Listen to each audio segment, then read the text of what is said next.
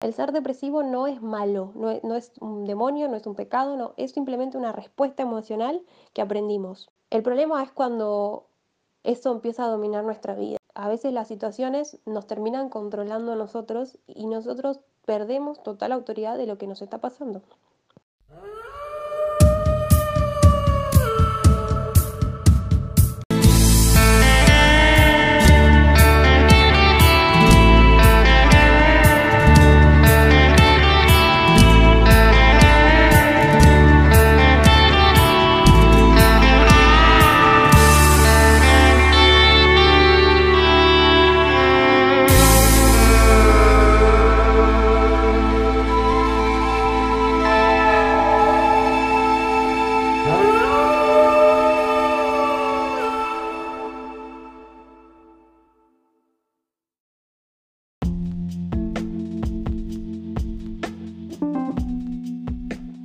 Recibiste ya de psicóloga?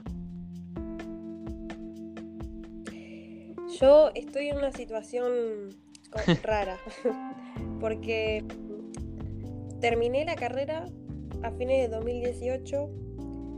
Bueno, en realidad rendí un final en el 2019 y dejé la tesis ahí como Ah, eh, congelada porque me estaba, me estaba por casar, básicamente. Entonces me casé y entregué la tesis, pero me agarró la pandemia, entonces nada, la tesis está aprobada, está todo ok, pero eh, no hay ningún avance así de la facultad porque nada, está todo congelado. sí, está todo por acá. Así que no sé qué estoy, en qué momento estoy de la carrera. ¿Y vos ibas a hacer eh, especialización en forense o algo por el estilo? Creo que Sí, a mí me gusta mucho todo lo relacionado con bueno, el sistema penitenciario. Mm. Eh, entonces, bueno, mi tesis la hice en base a eso, a las cárceles en Argentina, cómo funcionan eh, a nivel penal, a nivel social, eh, la respuesta social acerca de los convictos, como que toda esa es mi área favorita.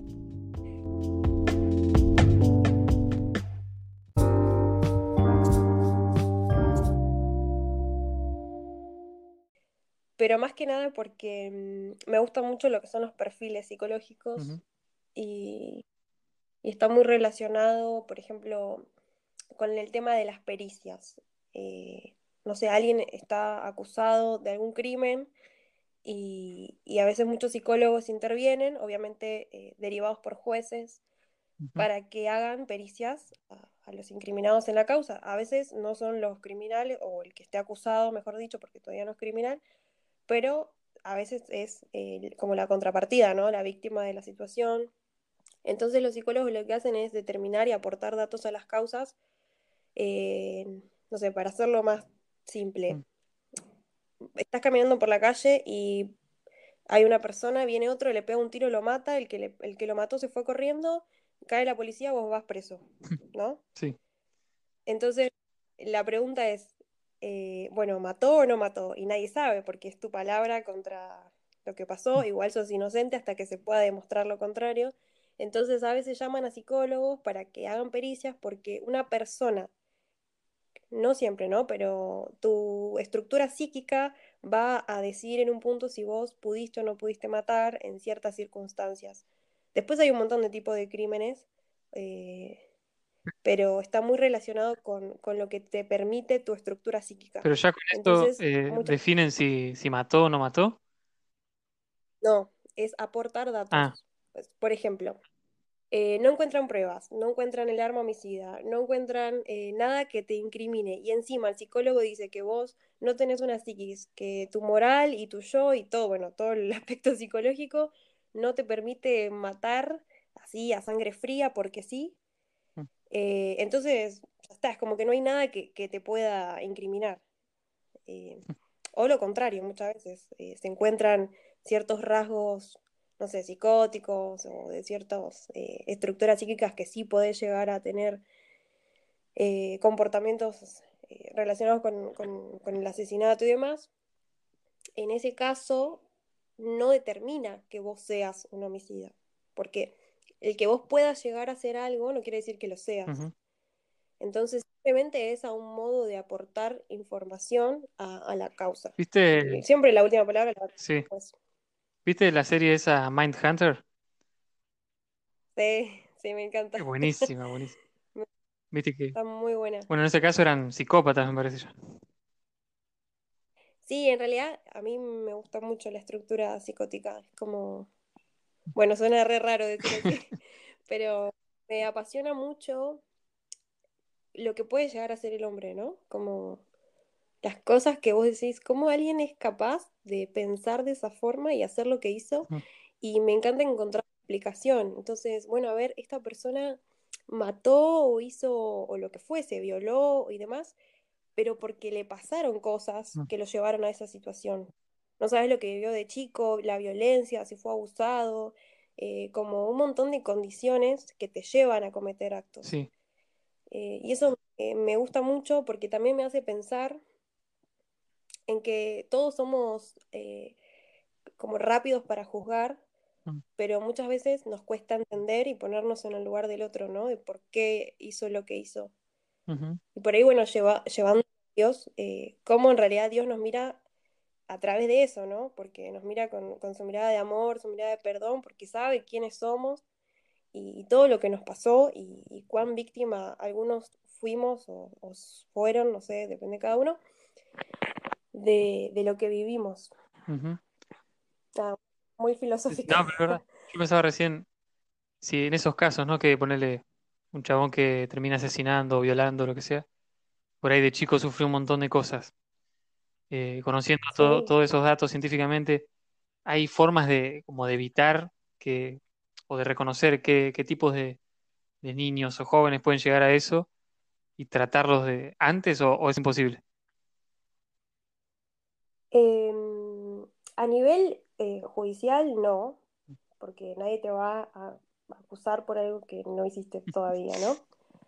A nivel psicológico, sí podés tener ciertas eh, pistas o cosas que te lleven a pensar de que podría. Pero eso no quiere decir que lo haga. Por ejemplo, la, la estructura eh, psicótica tiene una cierta predisposición, por ejemplo, a, a una conducta así, pero, pero tal vez nunca, nunca desencadena. O sea, hasta hay psicóticos que viven una vida súper normal y nunca tienen ningún delirio ni nada, eh, y son psicópatas.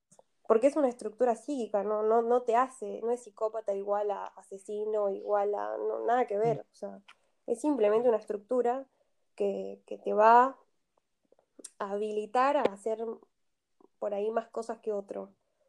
Eh, o sea, Freud tiene una frase que dice que los psicópatas cumplen las fantasías de los neuróticos.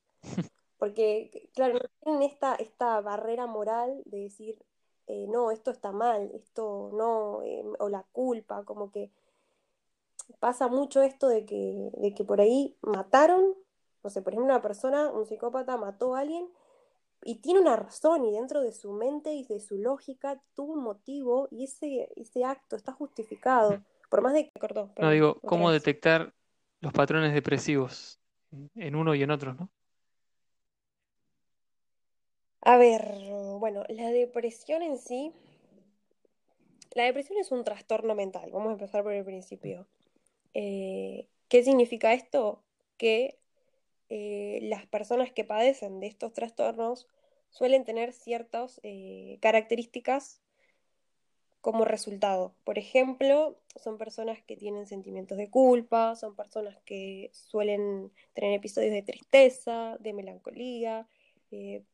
Se da mucho esto de la pérdida del interés por las cosas. Alguien que está muy depresivo como que pierde eh, las ganas por el futuro, por el hacer, emprender cosas, eh, por, no sé, terminar lo que estaba haciendo, por ejemplo, una carrera, por ir a trabajar. Como que la vida cotidiana se vuelve excesivamente eh, como dolorosa, como que no tiene sentido, pierde, pierde eh, la fortaleza que tiene o el interés que uno tiene o la satisfacción que uno le da hacer o realizar ciertas cosas, ¿no? O sea, vos te levantás cada día y, y haces lo que haces porque hay algo que te impulsa, porque tenés eh, un objetivo, tenés metas, tenés eh, cosas que, que querés lograr y eso te incentiva, ¿no? Cuando perdemos de foco, perdemos de, de dónde queremos ir, como que sacamos los ojos de la meta, por decirlo de alguna forma, eh, uno no sabe muy bien dónde está parado y a dónde se dirige. Entonces el depresivo suele tener estos rasgos, básicamente porque pierde el interés por las cosas. Ah. Eh, y eso lo lleva a múltiples eh, trastornos como pérdidas de sueño, pérdida de apetito, eh, falta de concentración, cansancio, o sea, todo lo que, como si, como un muerto en vida, por decirlo de alguna forma, ¿no? Como que no hay razones Ahora, eso es algo como ya un Eh, trastorno, ¿no? Pero si yo paso por una, una depresión temporal, no es lo mismo, digo.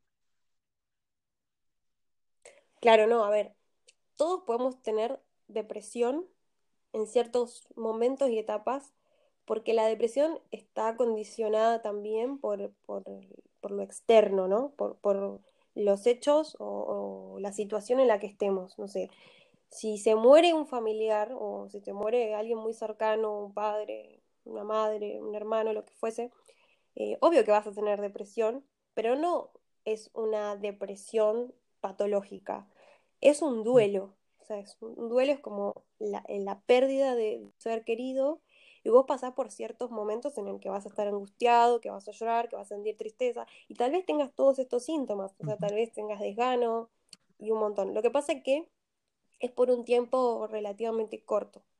mm, Eh, el duelo tiene distintas etapas, entonces uno bueno, en principio va, va a sentirse mal, va, va a llorar, va a sentirse angustiado, va a recordar a la persona, la va a extrañar, eh, pero después de más o menos, eh, no sé, un tiempo, como mucho, un año, dos, por ahí, como que ya no le duele de la misma manera.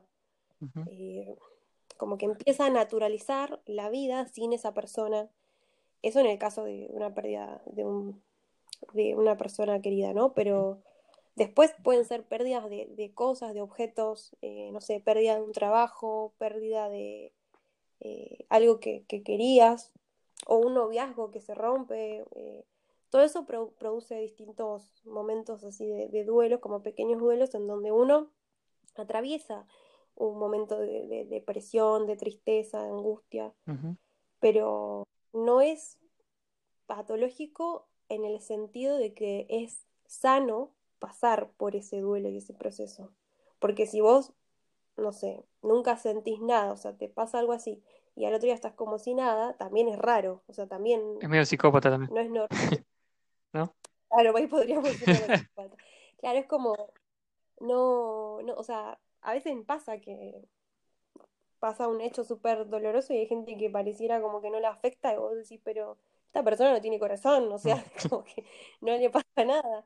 Y, y por eso vuelvo a decir, es súper sano tener eh, momentos de, de, tristeza y porque es el momento en también que uno expresa y saca lo que le está pasando, lo que siente, expresar lo que estamos viviendo y lo que nos pasa es importante.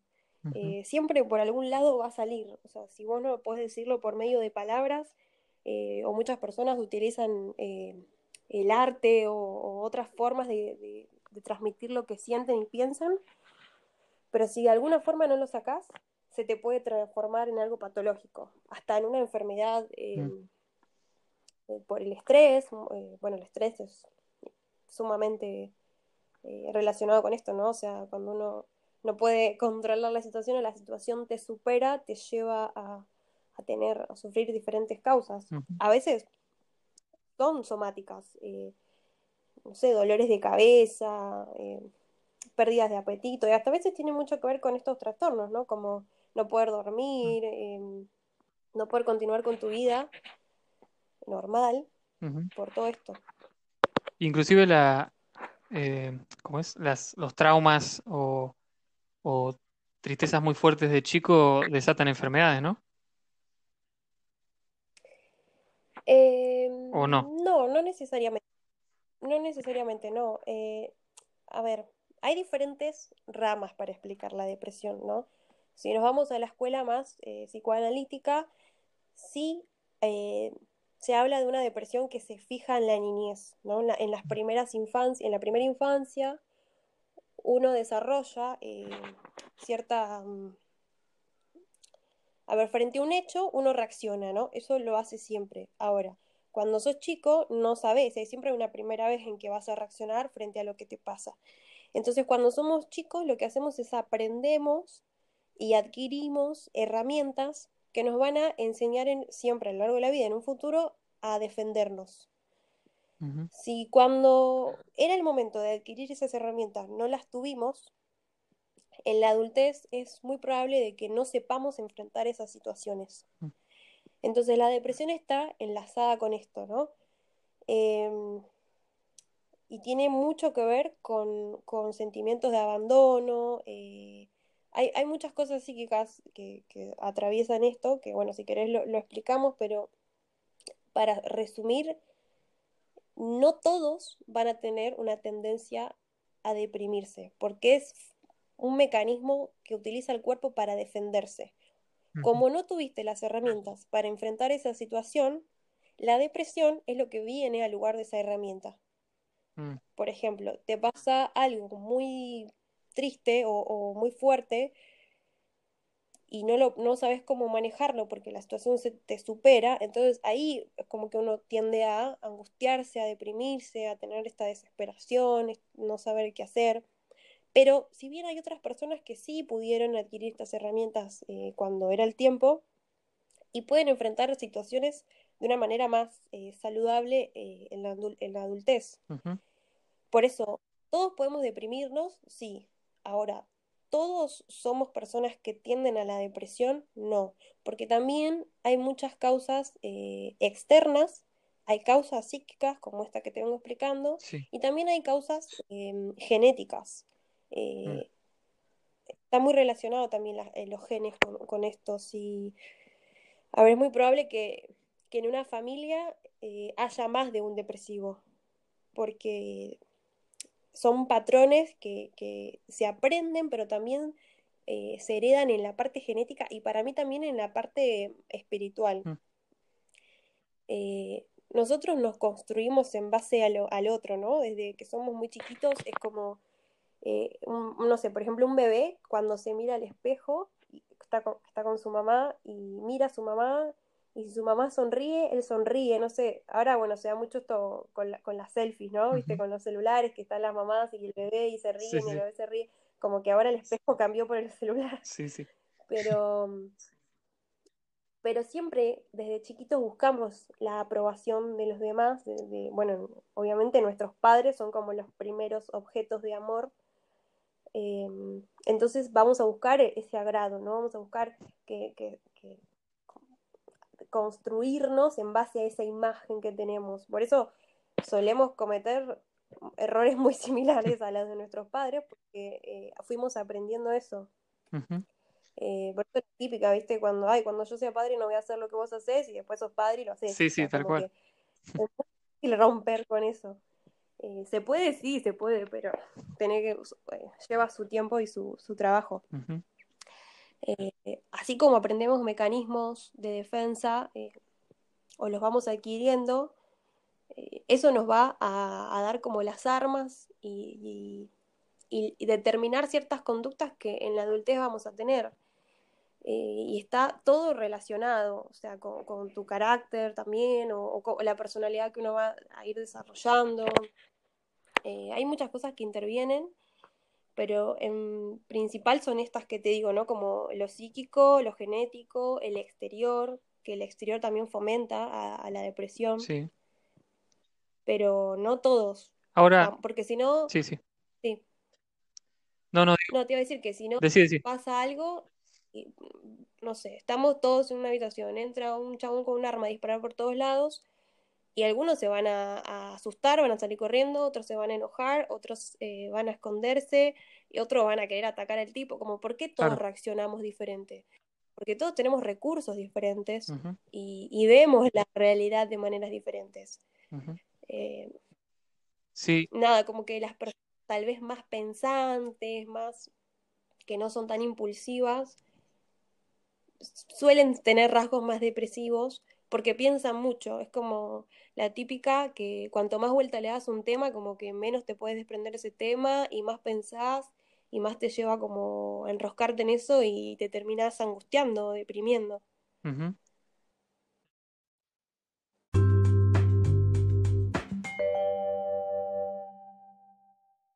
A veces en la iglesia como que se da con un caño al que, al que está medio depre y que bueno, que por ahí en vez de hacer eso tenemos que acompañar, ¿no? Sí, a ver, O ya lo queremos liberar. eh, no, quiero nada que me meta en problemas, No, pero esto es pero yo creo que... la- Es para ¿Eh? meterse en problemas. ¿Cómo, cómo? Ah, bueno, bueno, entonces Sí. digamos todo. Eh, yo creo que la iglesia tiende a demonizar todo o al revés, a, a sacar la espiritualidad de Mm. todo. Y, y no es así. A ver, nosotros somos tripartitos, ¿no? Estamos hechos imagen de Dios. Tenemos un espíritu, tenemos una mente, tenemos un cuerpo.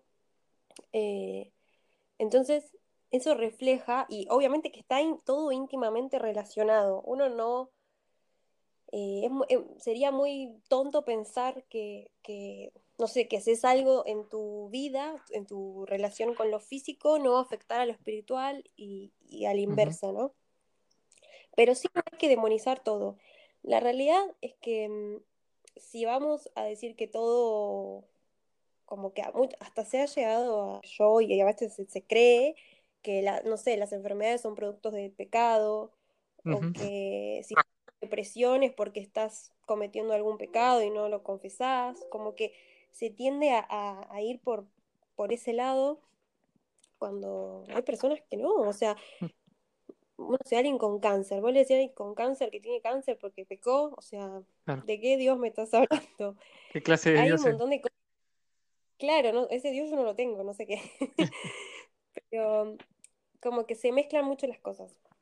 Y para ser clara y concisa con esto, hay, vos puedes tener una tendencia a la depresión, como veníamos hablando, ¿no? De, de que tus herramientas y demás.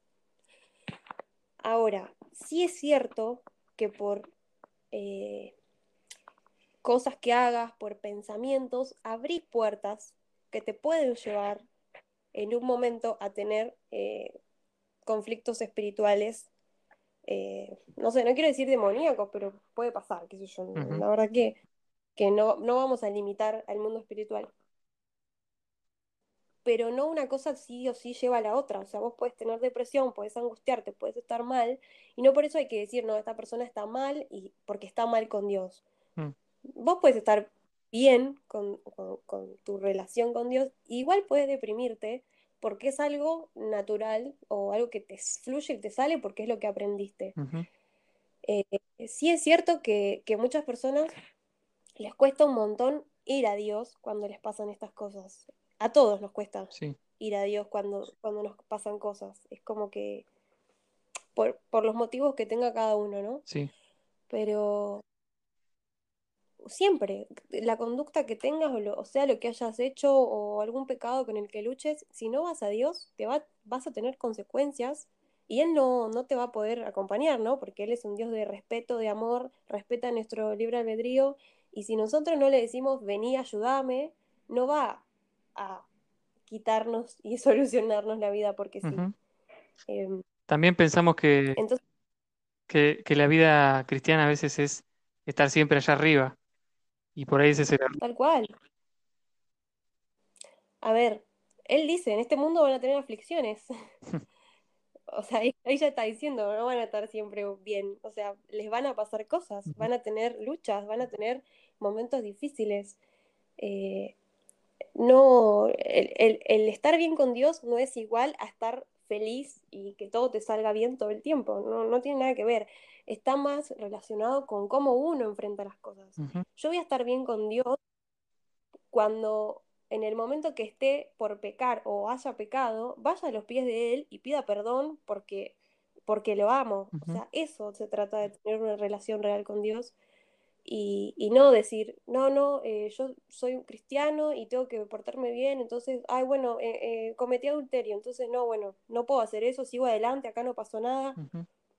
No, porque ya está, el problema está, el pecado lo hiciste y, y escondernos de Dios como hizo Adán y Eva ¿no? en el huerto, que se escondían, como que es una, algo natural del hombre, eh, esconderse. Por la culpa, por, por, lo que nos produce enfrentar las situaciones. Em, pero bueno, eso no, no, soluciona nada y no determina la espiritualidad de, de nadie. Em, lo mismo que la psicología, la psicología en sí fue bastante eh, controversial en, en, la iglesia, ¿no? Bueno, hoy en día ya no, no están así. Más o menos, ¿eh? Gracias a Dios. más o menos, sí, más o menos. Eh, pero algunos estamos entendiendo de que es necesario, ¿no? Psicólogos cristianos. Eh, justamente porque está, con la misma razón con la que dicen, no, pero Dios te puede sanar, para eso no necesitamos médicos, porque Dios también puede sanar las cosas físicas. Entonces, no necesitas nada de la ciencia porque Dios puede hacer todo, pero Dios usa la ciencia porque Él creó la ciencia también. Entonces, como que perdemos de vista la totalidad de las cosas y decir, bueno, no, la psicología no, no es de Dios o, no, ¿para qué vas a ir a contarle tus problemas a alguien que no conoces cuando puedes ir y contárselos a Dios?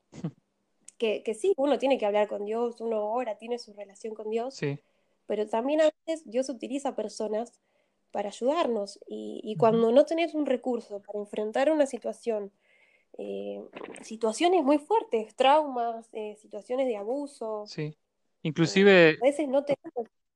Esto nomás quería agotar, que inclusive yo cuando hablé con, con Omar Gaitán, viste, que hice una entrevista, él decía, cuando alguien necesita un profesional, hablando desde la iglesia, ¿no?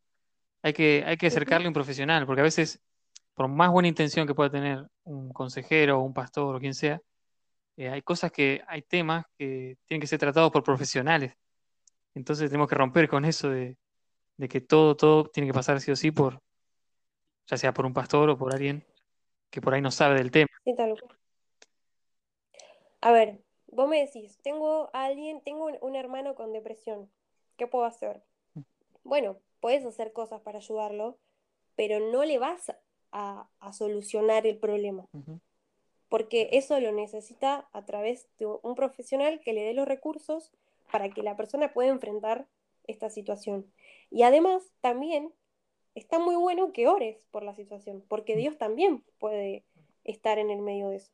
Entonces, no podemos concebir una mesa que le falte una pata, o sea, todo es necesario, todos nos complementamos, por eso somos un cuerpo.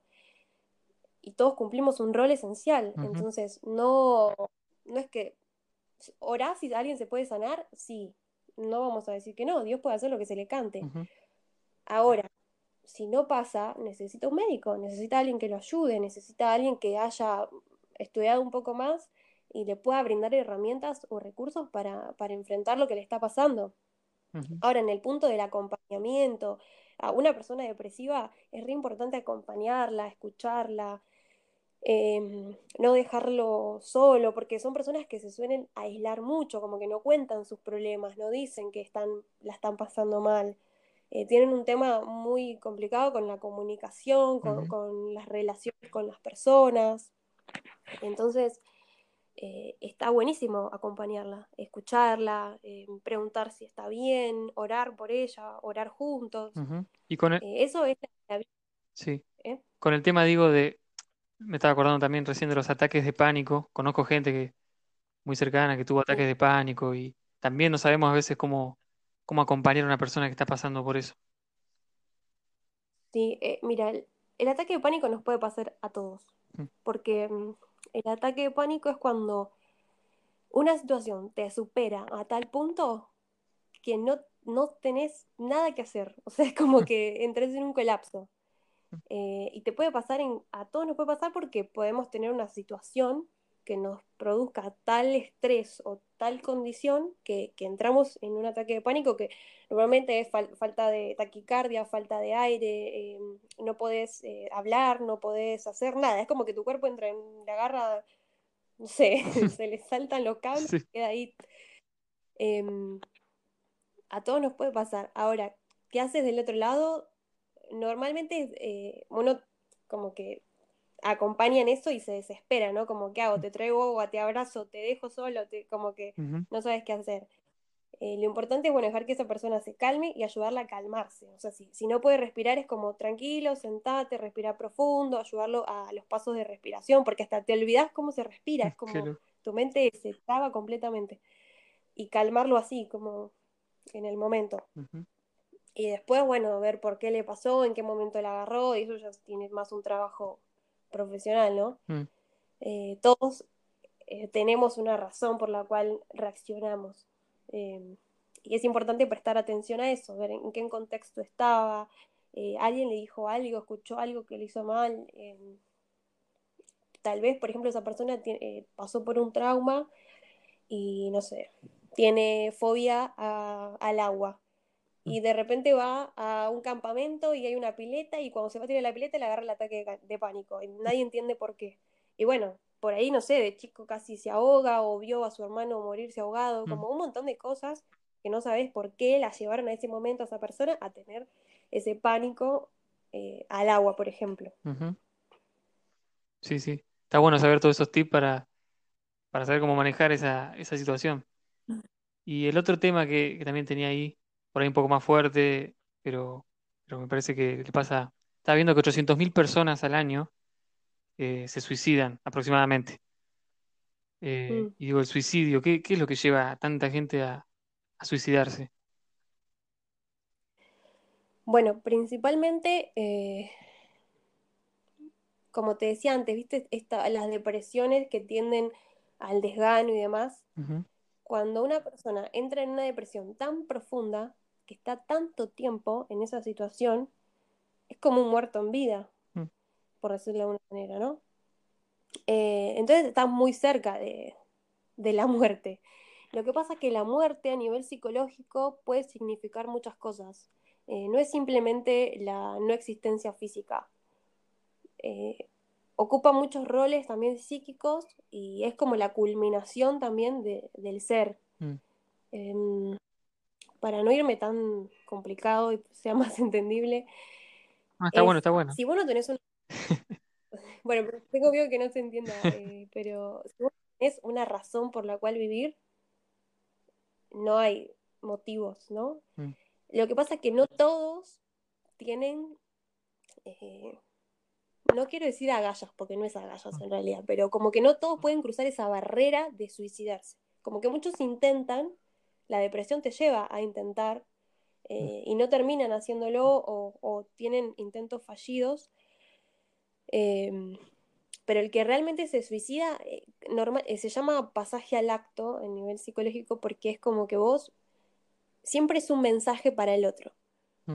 Mm. Cuando vos no podés comunicar en palabras o de la manera que, se pueda comunicar lo que te está pasando, el último recurso es el suicidio. Mm normalmente los suicidios suelen ser muy escandalosos, ¿no? Como alguien se tiró en la vía del tren, eh, alguien se, no sé, se pegó un tiro en el medio de la cama y arma toda una escena y el que lo encuentra recibe ese mensaje, ¿no? un, mensaje sumamente horrible, ¿no? Pero, pero hay algo detrás, o dejan cartas, em, como que se despiden, como que cierran de ciertas cosas. Entonces, tiene que ver con un mensaje para, para el otro, para la persona que...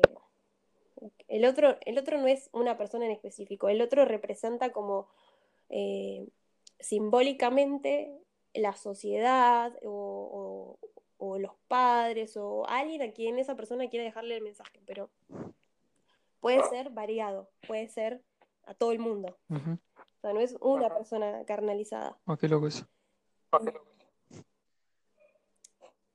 Sí, bueno, igual eso es medio. Tiene, tiene una base, una base de, conceptual. Pero no, no me quiero meter en muchos temas conceptuales y después que no se entienda. No, está buenísimo. Quiero hablar de una forma normal, como para que las, cualquiera pueda entenderlo. Pero la realidad es que eh, el suicidio eh, tiene que ver con esto, ¿no? Con, un mensaje que una persona le deja. Y está, obviamente está muy relacionada con la depresión, ¿no? Porque todos estos sentimientos de desgano, de la vida no tiene sentido, de es lo mismo que yo esté o no esté, eh, te llevan a tener estos pensamientos. Y después sí entra la parte espiritual, ¿no? Mm. Cuando vos estás muy relacionado o pensás mucho sobre la muerte, o nada, como que esa idea gira mucho en tu entorno, para mí, espiritualmente, se abren puertas. Y, y existe el espíritu de muerte, Mm. y obviamente que va, si le abren una puerta, va a entrar y va a decir, hola, acá estoy, vine, acá, no me invitaron, pero estoy igual.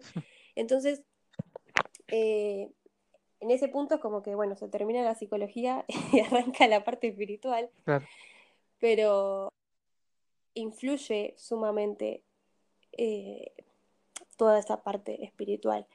Eh, después también la parte, ge- como te decía antes, ¿no? Lo genético, cómo influye eh, en la familia. Si hay un depresivo en la familia, es muy normal que haya dos o tres y que varios hayan tenido intentos de suicidio, porque una cosa va llevando a la otra.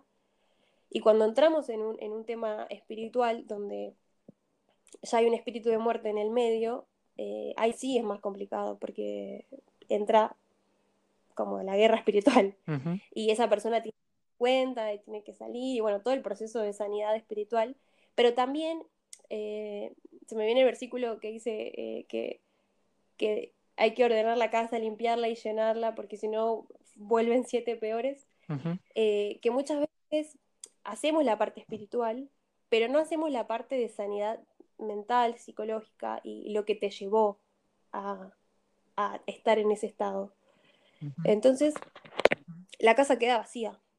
Em, por eso es bueno ver al ser como tripartito, ¿no? Imagen de Dios, y, y no desmerecer una parte ni la otra.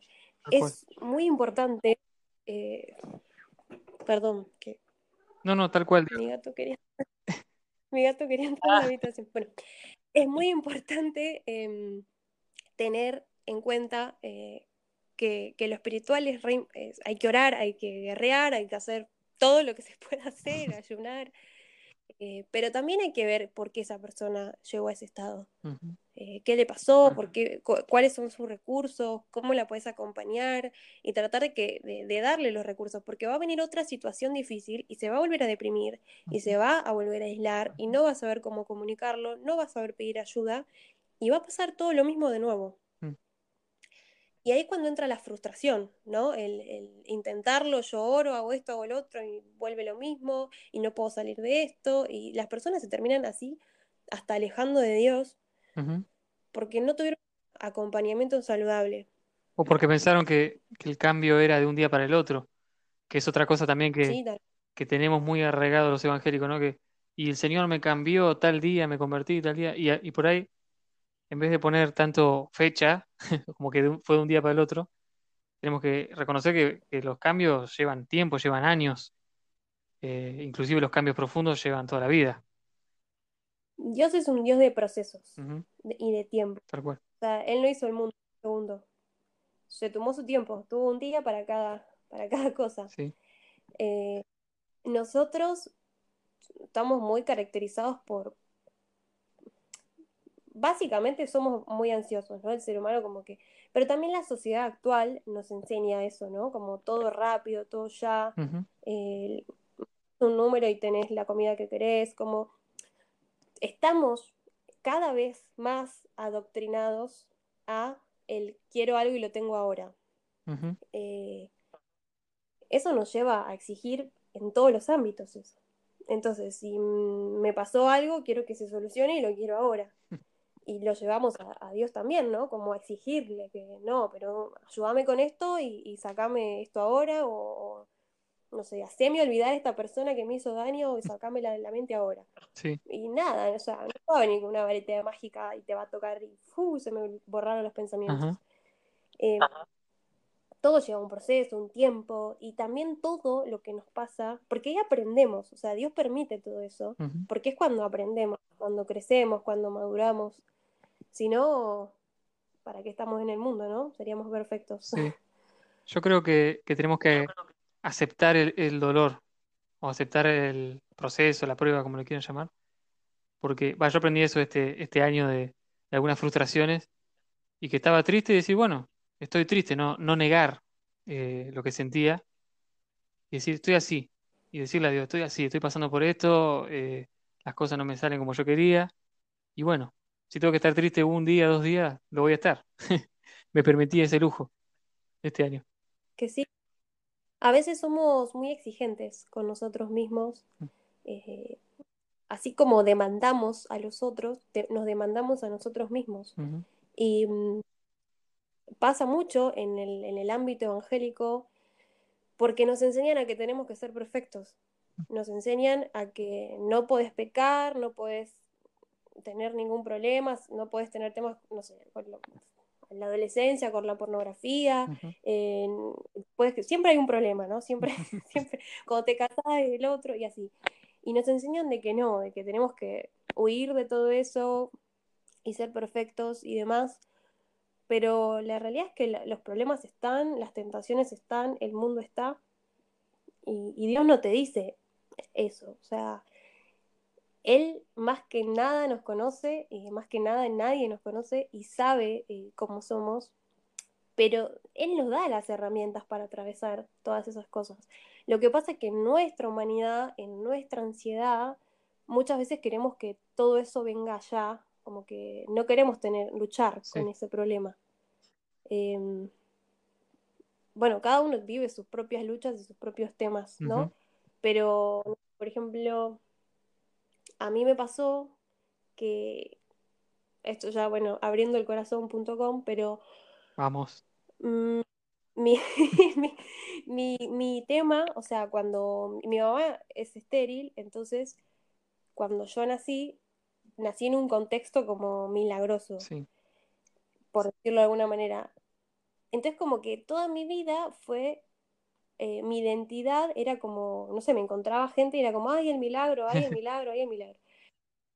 Y yo, claro, crecí con esa mochila de decir, pará, soy un milagro, no puedo hacer nada malo, o sea, tengo que ser perfecta porque voy a arruinar el milagro. Como todo, todo inconsciente, ¿no? No era como que yo era consciente de eso. Pero sí me di cuenta que desarrollé una personalidad muy, em, como conmigo, muy, muy, eh, ay, Exigente. ¿cómo se dice cuando te exiges mucho? Eso, autoexigente.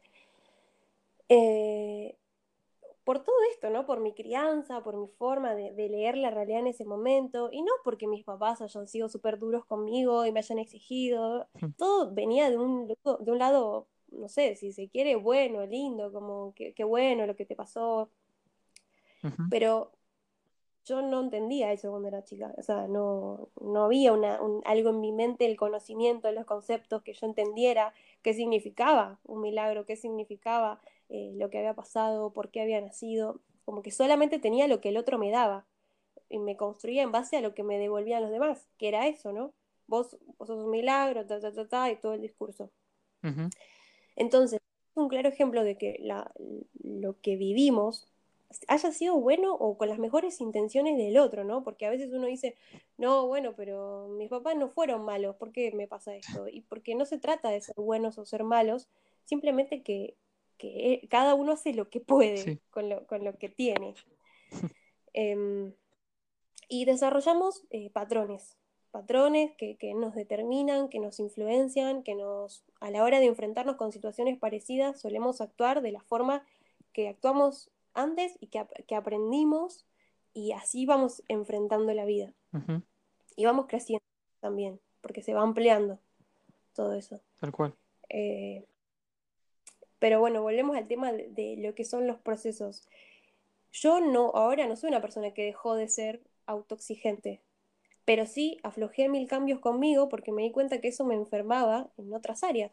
Por ejemplo, eh, yo tengo una enfermedad en, los- en el sistema digestivo que me estresa, cuando me estreso, me pasan cosas como que me ataca por ahí. Ah, mira. Entonces, si yo me exijo o más de lo que puedo dar o me pongo parámetros muy altos que hasta a veces son inconscientes, me lleva a enfermarme somáticamente. Mm. Y, y por eso te digo, de- por algún lado sale, ¿no? Por- Sí. cuando no puedes eh, sacarlo de una manera sana, eh, de algún lado el cuerpo lo expulsa. Ujú. Y es porque no toleramos los procesos, los procesos de las cosas, ¿no? El querer todo ya, el, el- ahorrarme la angustia, o muchas veces no hacemos cosas porque sabemos que eso no, tenemos que, que pagar un precio por eso. Sí. Cuando Dios dice, el que quiere seguirme, tome su cruz y sígame. No está diciendo, vení sin nada. Te está invitando a tu cruz. Entonces ahí está diciendo, hay un precio que pagar.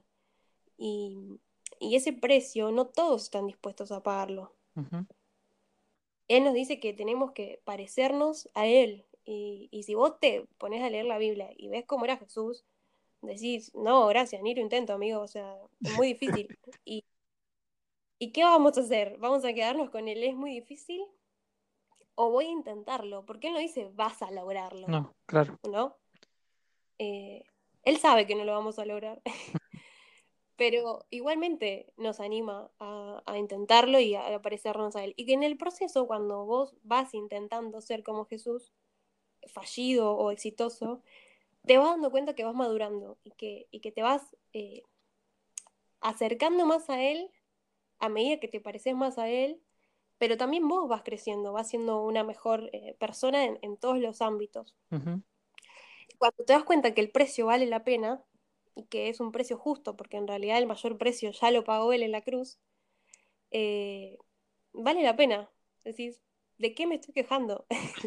es solamente un tiempo de adversidad, un tiempo de incertidumbre, pero yo sé que después de eso viene la gloria, ¿no? Viene, viene el estar con Cristo. Uf, sí. Sí, yo, yo pensaba que este año, la verdad, aprendí muchas cosas eh, en un tiempo acelerado, digamos. En poco tiempo aprendí muchísimas cosas que yo creo que me van a acompañar toda la vida, ¿no? Y obviamente vamos a seguir aprendiendo. Pero si sabes capitalizar los procesos, terminas siendo una persona sabia, me parece. Bueno, Aye, no te quiero robar mucho más, porque sé que tenés el, compromiso del grupo, pero Ah, no sé ni qué hora es. son menos 20. Pero si querés, eh, explayate lo, último que querías decir, unas palabras para, las personas que están pasando por, por depresión y, estos procesos, ¿no? Sí, em, bueno, para ir cerrando, cuando tengan eh, las personas que estén pasando por estos procesos, como veníamos hablando, ¿no? Cuando uno esté en estos momentos, es re importante pedir ayuda y comunicarlo, porque nunca vas a salir del pantano solo, ¿no? Siempre necesitas alguien que te saque. Todos nos quedamos sin recursos, todos nos quedamos sin herramientas, así sea la depresión, así sean otras cosas, porque, eh, a ver, no todos tenemos los mismos problemas, pero todos tenemos problemas.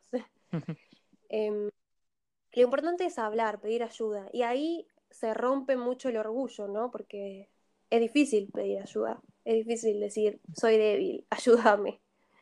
Pero mi versículo favorito es que Dios se fortalece en nuestras debilidades. Eh, entonces, pidamos ayuda. Pidamos ayuda a Dios, pidamos ayuda a nuestros eh, hermanos, a nuestra familia, a quien tengamos pero siempre es importante no estar solo. Eso por un lado en cuanto a, bueno, la depresión, por ahí más enfocado. Y segundo, que busquemos ser cristianos saludables. Y ser saludables es aceptar nuestra humanidad, aceptar que somos pecadores, pero no quedarnos con eso, ir y acercarnos a Dios, mm. dejar que Dios actúe en nuestra vida porque Él es el único que puede traernos eh, revelación a través del Espíritu Santo, cómo poder cambiar, cómo poder mejorar, y no endurecer nuestro corazón en ese aspecto, ¿no? Porque en el ámbito evangélico se da mucho esto de, del caretaje, ¿no? Como que yo muestro que estoy feliz, eh, mi familia es perfecta y adentro se matan todos. O mm. sea, dejemos de ser cristianos falsos, cristianos religiosos, Sí, que solamente mostramos de, la cara para afuera que estamos bien, pero adentro pasan un montón de cosas. Cuando seamos realmente humanos, mm. eh, nos vamos a dar cuenta que vamos a ser mucho más felices. Porque aceptar quién sos y amarte como sos, Dios resume la Biblia en ama a tu prójimo, eh, no hagas nada contra tu hermano, todo lo que hagas por alguien lo haces por mí ama al otro como a vos mismo, todo el tiempo gira en lo mismo, ¿no? Mm. como que el amor es el mayor de todas las cosas. Si no nos amamos y no nos aceptamos, nunca vamos a poder amar a otro, nunca vamos a poder eh, ayudar, nunca vamos a poder tener pasión por las almas que se pierden, nunca vamos a poder vivir el Evangelio, porque se trata siempre del amor. Y, y el, la depresión también es parte de no amarse, ¿no? de no aceptarse, de conflictos internos. Por eso el amor lo cura todo, ¿no? Una frase recha, pero es cierto, eh, Dios es amor, entonces tenemos que, que, rendirnos frente a ese amor y dejar que ese real amor sea quien nos sane y quien nos lleve hacia Él. Tal cual, tal cual, tremendo. Ayer, gracias, la verdad que aprendí varias cosas y además me, que hablé de todo, pero no hablé de nada, como que... No, no, después lo vas a escuchar de vuelta y... No, muchos temas, tocamos casi todos los temas que habíamos dicho. Así que, nada, re lindo. Sí. Y bueno, nos vemos, nos leemos espero que, en el grupo. Que todo esto bueno, sirva de alguna forma y, y nada, bueno, si, si surgen más cosas, estoy disponible para lo que quieran. Siempre es un honor poder compartir lo poquito que sé. Te tomo una palabra. A... ah, bueno, bueno. Sí, sí, que se. Dale. Bueno, Santi, gracias, gracias por todo. Gracias a vos, abrazo.